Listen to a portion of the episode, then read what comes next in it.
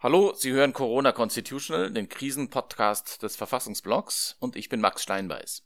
Heute geht es um Wahlen, genauer um Wahlen in den USA, wo eine besonders wichtige ja im November ansteht, wenn sich nämlich herausstellt, ob Donald Trump eine zweite Amtszeit bekommt.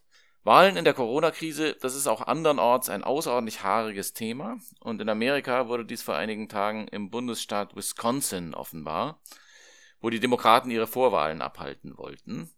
Und in dem Streit darüber, wie diese Wahlen ablaufen sollen, hat sich der Supreme Court eingeschaltet. Und zwar auf eine Weise, die bei vielen den ohnehin schon vorhandenen Zweifel daran, dass das oberste Gericht politisch unparteiisch unterwegs ist, nochmal massiv verstärkt hat. Was es mit diesen Zweifeln auf sich hat und was das für die Präsidentschaftswahl bedeuten könnte, darüber spreche ich heute mit David Dreisen, Professor an der Syracuse University im Bundesstaat New York. Bis gleich.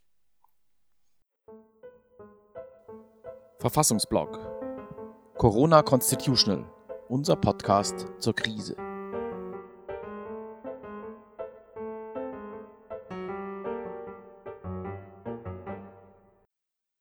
Hi David, how are you doing? I'm just fine. How are you? I'm very fine too, as well. Thank you. Um, the Supreme Court has made a decision a few days ago about the Wisconsin election, um, which was troublesome to say the least. Could you maybe begin by um, telling us what this was all about and what the uh, Supreme Court justices have decided upon? Well, sure. This um, was with respect to the April 6th presidential primary and local elections in Wisconsin. And uh, the uh, Democratic Party had sued in the district court to try to get the election postponed, uh, which is what had been done in most states because coronavirus is making it uh, hard for people to go to the polls. And there was an outbreak in Wisconsin at that time. The district court didn't do that, but it did give them an extension of the deadline for uh, the receipt of absentee ballots. And the reason for that was that there was with with people not able to go to the polls, absentee ballot balloting had this huge surge, and the election board couldn't keep up and couldn't get the ballots out on time.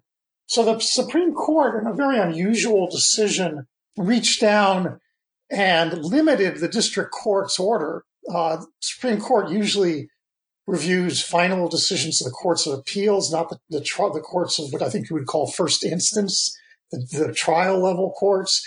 But in this case, it reached down and it changed that order by uh, insisting that the adding a postmark requirement that it had to be sent by the date of the general election, which had the effect of nullifying many of the benefits of the extended deadline for the receipt of the absentee votes. So the, the fact that the Supreme Court took it upon itself to make these kind of intricacies of the electoral process its business is by itself uh, unusual, right?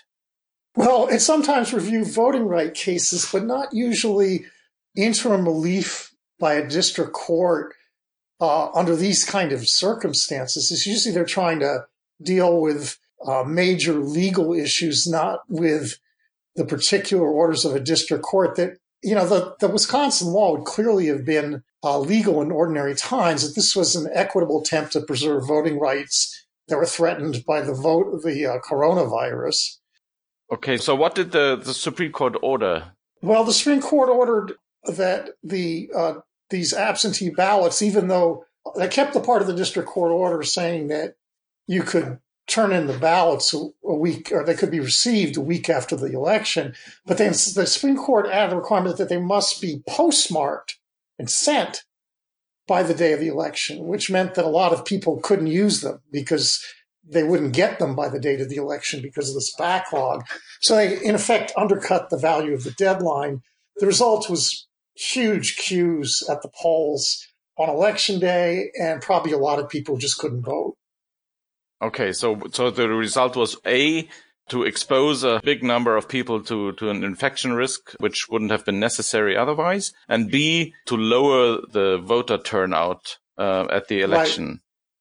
And right. do you think that this was the intention? Or at least something that the court majority had been trying to achieve with this? Or well, it's hard to um, read that. they certainly are aware of the fact that the effect of their order is going to be disenfranchise a lot of voters. That was clear in the dissent. It was clear in the record. What they did is they may have viewed the. I, you know, I can't distinguish between unconscious and conscious motivation here. So they certainly had that effect.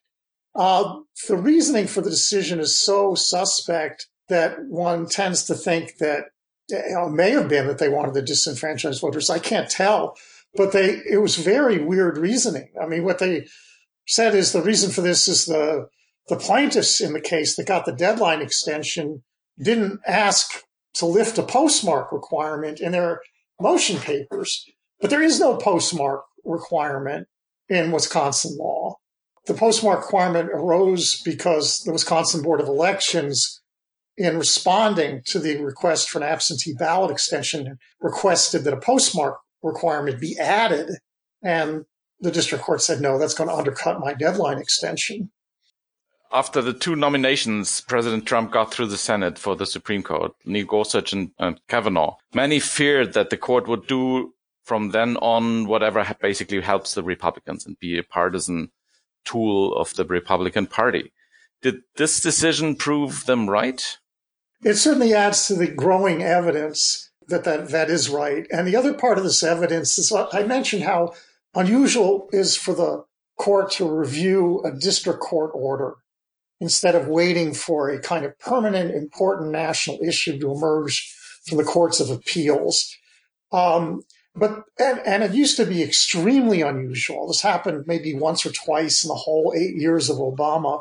But in the Trump administration, they've been granting these sorts of uh, requests to stay district court orders to intervene before things even get to the Court of Appeals repeatedly to defend Trump administrative policies. Uh, and so illegal uh, asylum policies of the Trump administration were protected from temporary injunctions this way. And also some of the reprogramming of funds to try to build the wall, the wall on the southern border with Mexico that, that Trump has tried to do in the teeth of quite a bit of congressional opposition, by the way. That those Supreme the district courts have enjoined those, and the Supreme Court intervened in at least one of those cases as well to stay a district court injunction. So they've been um, departing from their prior practice of waiting for an important issue to percolate through the courts of appeals and decide things on full briefing and after all argument.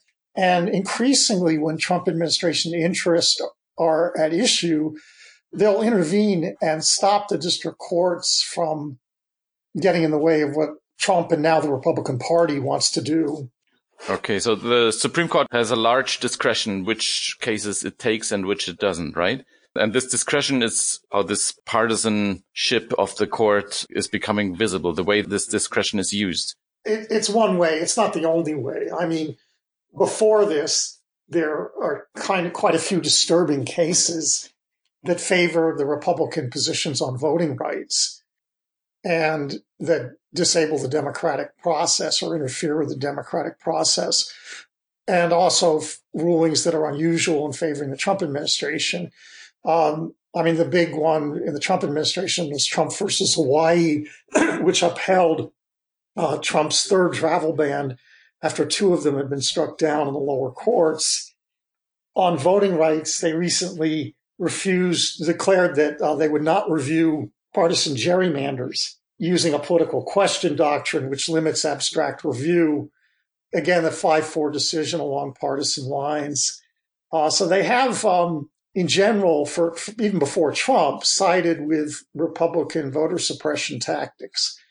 Okay, but most cases are decided on a lower uh, level in other federal courts, and among those judges, many have been nominated by the Trump administration as well. Is there any evidence for an increase in partisan court decisions which tilt the country in the direction the, of the Republicans on that level of the court system too? I don't think there's a, there are a few cases one can point to like that, but uh, uh, in general, so far the lower courts have been reversing Trump actions at an astonishing rate. In the regulatory era uh, area, uh, a recent tally was north more than 90% of Trump's deregulatory actions have been reversed, and they've been reversed by conservative and liberal judges. The fact is, Trump is right waging an assault on the rule of law. And the lower courts tend to respond to it in a pretty straightforward way and declare things that are illegal illegal. The Supreme Court is cleverer at inventing elaborate constitutional and, and uh, other theories to, to change those results. But even the Supreme Court has not uniformly backed the Trump administration. I mean, they tried an illegal effort to bias the census in favor of the Republican Party, and the, the Supreme Court turned that back. Okay. But this role the the lower courts play in checking this assault on the rule of law by the Trump administration at the current pace in which Trump is nominating new judges to federal courts, um, how long will this stand? Will this eventually turn into something a lot worse? Yes. I mean, I think if he gets a second term in office and gets a lot more district court judges, this will change. And um, it may be changing already, but it, I still, on, on average, the district courts and the lower courts have performed pretty well.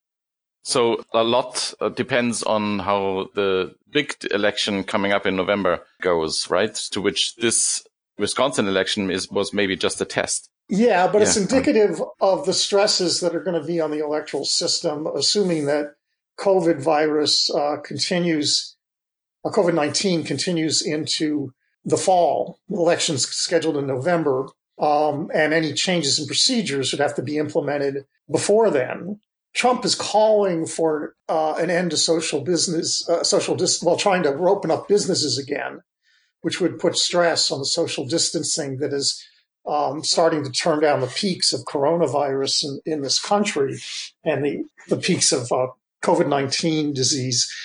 And if that uh, takes hold, and I think it will take hold at least in uh, states with Trump supporting governors, it's going to have the effect of prolonging the illness which would give him an opportunity to disrupt the presidential election. So there's a big battle going on. And I think uh, the Democratic forces, uh, I mean Democratic in a broad sense, not just the Democratic Party, but those who see Trump as dangerous to the rule of law or just those who believe in voting rights, period, um, recognize that the only way to safeguard the election from the possibility of the pandemic disrupting them is to have widespread absentee balloting.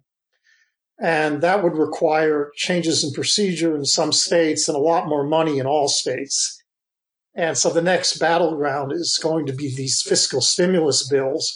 Uh, the last one didn't address this. And the Democrats, I think, and some Republicans perhaps, are going to make a push to get funding for absentee ballots and, and for social distance, the money's needed to implement social distancing at polling places into the fiscal stimulus package. Do you think it's um, it could ha actually happen that Trump calls off the elections? And, and do you think that the Republican Party and those in the judicial branch of government who are on the Republican side of the struggle will will go for it?